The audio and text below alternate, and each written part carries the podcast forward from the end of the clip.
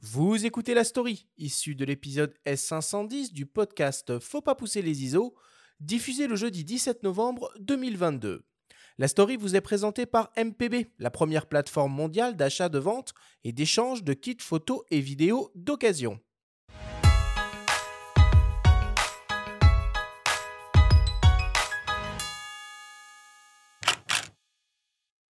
Tina Nikuka, bonjour. Bonjour. Vous êtes euh, chercheuse à l'École nationale supérieure Paris-Saclay. Vous menez bien ça. actuellement euh, une thèse euh, intitulée La vie secrète des images JPEG. En quoi consiste ce travail de recherche? Alors, euh, mon travail de recherche consiste à euh, créer des algorithmes, donc des outils qui sont capables, euh, qui tentent de détecter les falsifications dans les images. On travaille avec la police scientifique et technique, mais aussi avec les journalistes, et plus particulièrement avec l'AFP, qui a besoin de ces outils, surtout pour les fact-checkers, donc pour vérifier si une image a été truquée ou non. Quel a été le déclic qui a mené à cette conception? Comme euh, tout euh, étudiant euh, qui souhaite euh, obtenir un doctorat, euh, je, me suis rapprochée d'un laboratoire de recherche, donc euh, celui où je suis actuellement, et, donc de Jean-Michel Morel, qui est un grand mathématicien qui travaille donc en traitement d'images, qui a fait pas mal d'outils différents comme des bruitages d'images et de vidéos. Il m'a proposé donc de travailler sur la détection de falsification dans les images, donc dans une grande base de données d'images, d'avoir un outil qui était capable de dire euh, quelles images sont truquées et, et lesquelles sont authentiques, car c'était un projet qui était lancé par euh, l'ANR, l'Agence nationale de recherche euh, en France. Donc euh, Mhm. tout a commencé euh, comme ça. Vous dites dans un entretien notamment que vous avez accordé à, à Télérama.fr que vous aimez décrire souvent la vie ou la mue d'une image numérique. Comment est-ce qu'on pourrait concrètement décrire un petit peu la manière dont fonctionne cet algorithme? Alors oui, j'aime beaucoup parler, euh, mais à n'importe quel public, de la vie d'une image euh, numérique, parce que déjà euh, le grand public, dès la primaire, je pense primaire, collège, lycée, on est habitué à prendre des photos avec notre téléphone portable ou vrai appareil, hein, pour ceux qui ont la chance d'en avoir un. Et sauf qu'ils se rendent pas forcément compte qu'une image, c'est pas parce que instantanément on, la voit sur l'écran que c'est vraiment ce qui a été directement capté par l'outil ou le capteur.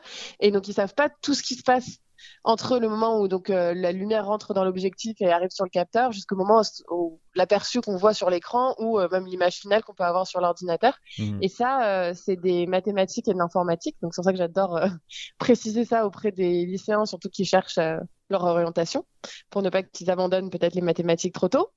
Et, euh, et donc euh, la vie euh, d'une image numérique, c'est donc une suite d'opérations mathématiques qui est appliquée à chacun des pixels de l'image pour euh, former l'image, donc pour passer de quelque chose qui n'est pas joli, qui n'est pas esthétique, euh, qui n'est même pas coloré au départ, Mhm. à, que- à des vraies couleurs, puis quelque chose de plus joli, quelque chose de corrigé. Si par exemple l'objectif a des défauts, euh, on a des algorithmes qui sont capables de corriger ces défauts, pour ensuite euh, stocker l'image euh, sous par exemple donc format JPEG, ce qui est le sujet de, de ma thèse, c'est bah, de savoir comment a été stockée une image, c'est-à-dire avec quels paramètres, et ensuite de savoir si localement dans l'image on a des anomalies de cette compression-là pour en détecter donc des falsifications. Au-delà de la nécessité de, de développer ce type d'outils, et pour arriver à développer ce type d'outils, est-ce qu'on n'a pas failli quelque part? Alors moi je trouve qu'encore plus c'est important d'avoir ce genre d'outils parce que ça permet euh, d'expliquer comment euh, est créée une image. Parce que tant qu'on a l'impression que tout va bien sur un sujet, on ne le creuse pas forcément. Et donc euh,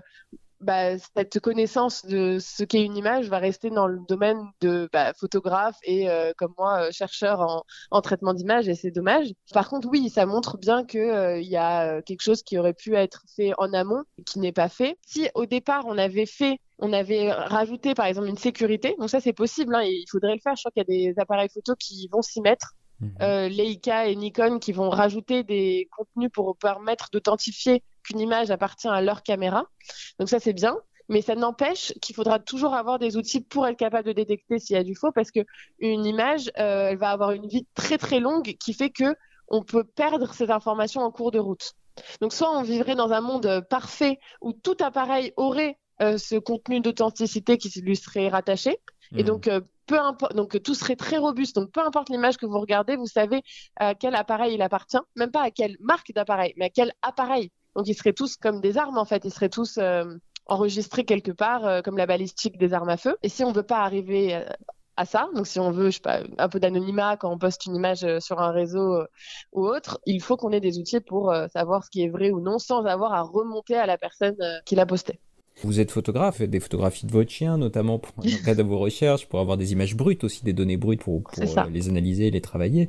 Est-ce que vous parvenez malgré tout à vous détacher de cette grille d'analyse et à apprécier des photographies numériques sans arrière-pensée? Ah oui, moi, je, je, quand je vois une image, euh, je n'ai aucune euh, arrière-pensée. Les images retouchées, ça me dérange pas du tout. Euh, je, je deviens pas parano quand je regarde des images. Mon outil, je suis ravie quand ça marche sur les, des images que bah, je vois sur Twitter, etc. Mais je sais que ça, ça va jamais empêcher les gens de créer du faux ou même de, de, de mentir ou quoi que ce soit. Donc c'est pas le but. Le but c'est vraiment de montrer qu'il existe des outils. C'est pas de vaincre les photomontages du monde.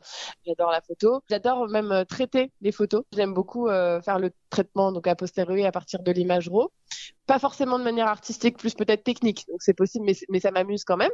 J'ai peut-être un œil un peu plus euh, spécialisé pour voir tout ce qui est bah, traces de compression. J'arrive plus trop à aller au cinéma par exemple parce que je vois la qualité qui n'est pas parfaite dans, les, dans hmm. certaines zones de l'image. Et, et, pareil, bah, des photos que je vois sur Internet parfois, elle me pique plus les yeux à moi que d'autres, peut-être, c'est vrai. Et d'ailleurs, je renvoie à nouveau à, cet entretien que vous avez accordé euh, à, à teleramo.fr où euh, on voit bien ces traces de compression euh, avec la feuille froissée. L'exemple de la feuille froissée est assez parlant. C'est ma plus grande fierté de ma thèse, je pense. c'est pas trop dans le domaine de recherche, mais oui. En tout cas, mon algorithme est facile à expliquer parce que l'analogie marche vraiment pas mal, ouais. En tout cas, merci beaucoup de nous avoir accordé cet entretien, Tina. Merci beaucoup. Bonne chance dans vos recherches. Merci.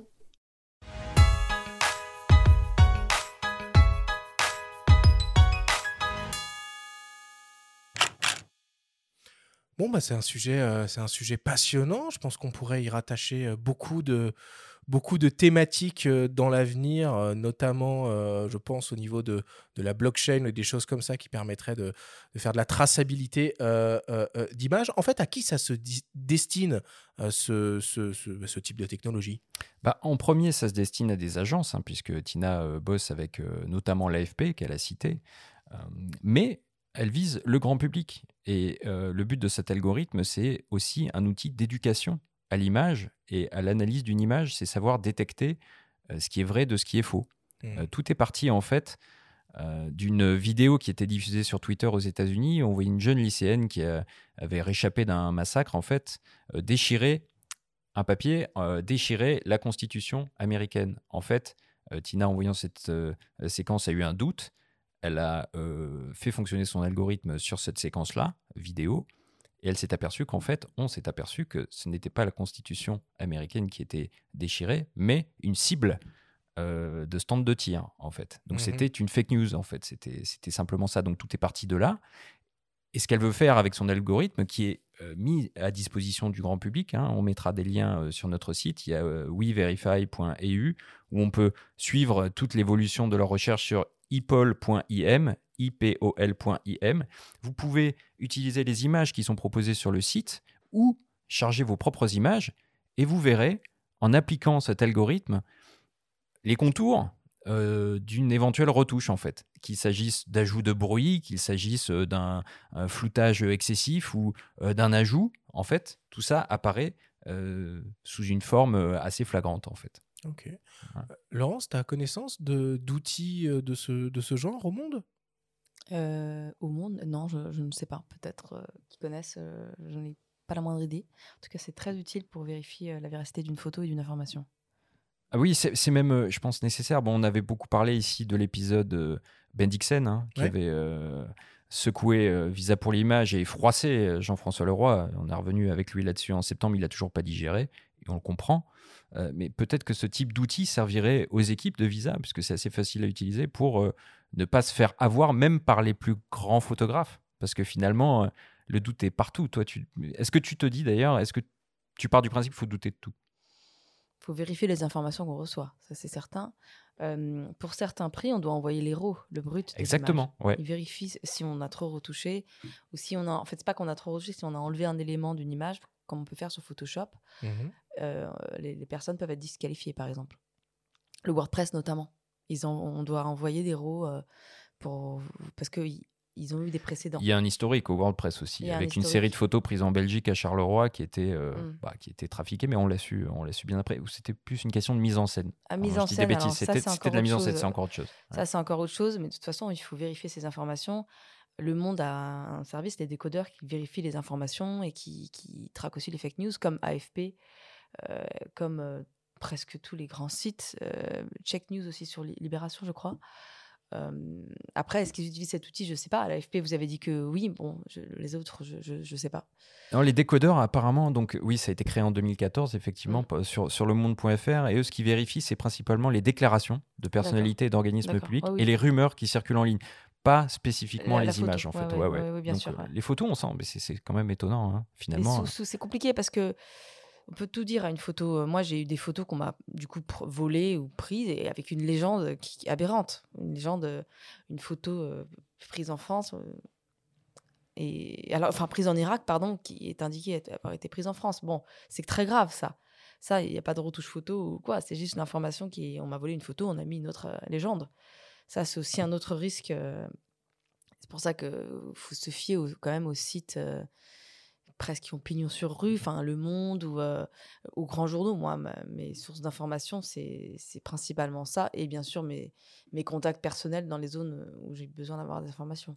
Et, et toi, du coup, en termes de, de, de post-production et de retouche, tu te permets quoi et qu'est-ce que tu te permets pas? Pas grand chose. Hein. Je suis pas une pro de la retouche.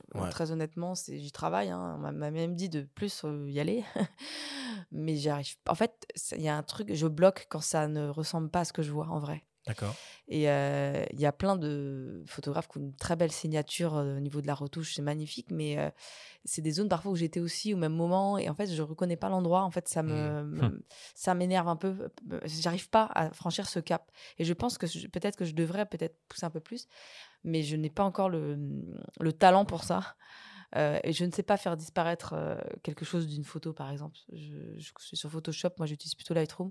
Enfin, je sais pas. Disons que je pense que je pourrais essayer de le faire, mais je n'arriverai pas à le faire. Enfin, ça se verrait. Enfin, je, moi, je suis vraiment dans le l'information. Enfin, l'image doit ressembler à ce que j'ai vu avec mes yeux. Et donc. Euh, c'est pour ça que tu choisis la couleur principalement. Ouais, je vois son couleur. Mais le, noir et blanc, c'est plus pour petite personnel que j'en fais de temps en temps. Mais je, ne travaille pas en noir et blanc. Je travaille en couleur parce que ça ressemble à ce que j'ai vu. Mais c'est intéressant, oui, ce que tu dis, parce que même, par exemple, la bataille de Mossoul, tu étais certainement comme beaucoup de photojournalistes. c'est là dont je parlais. Moi, je me souviens du parti pris d'un photographe danois, Jan Graup, qui est un gars absolument extraordinaire et qui avait pris le parti de faire des panoramiques noir et blanc sur toute, toute, la bataille presque. Donc son travail ressortait forcément. Après, c'est une manière d'édulcorer un petit peu une certaine. On peut faire surtout avec la lumière, faut quand même le dire. La lumière à Mossoul, à la bataille de Mossoul en juillet, elle était euh, dure, très très très dure. Euh, c'était euh, donc là, c'est sûr que le noir et blanc, enfin, je sais que c'est un vrai, une vraie pensée, mais parfois ça, ça, peut aider aussi dans les zones où c'est cramé, même en Ukraine. Là, c'était parfois compliqué. Bon, moi, de toute façon, j'ai une signature colorée. on m'appelle aussi parce que je fais de la photographie euh, enfin comment dire, de, news, comme on dit, pour, mmh. notamment là pour l'Ukraine, c'était quand même du news que j'ai fait pour pour le journal Le Monde, mais pas pour ma retouche quoi. En tout cas, j'ai pas encore cette signature là. J'essaye de de chercher, je mais je change d'avis tellement souvent que je, n'arrive pas à trouver ma signature propre, même si j'y travaille. C'est laborieux pour moi la retouche. Je pense qu'il faudrait que je fasse une formation en vrai. ok. Ça y ok. Merci Benjamin pour, euh, pour cette story, euh, une fois de plus, une fois de plus passionnante.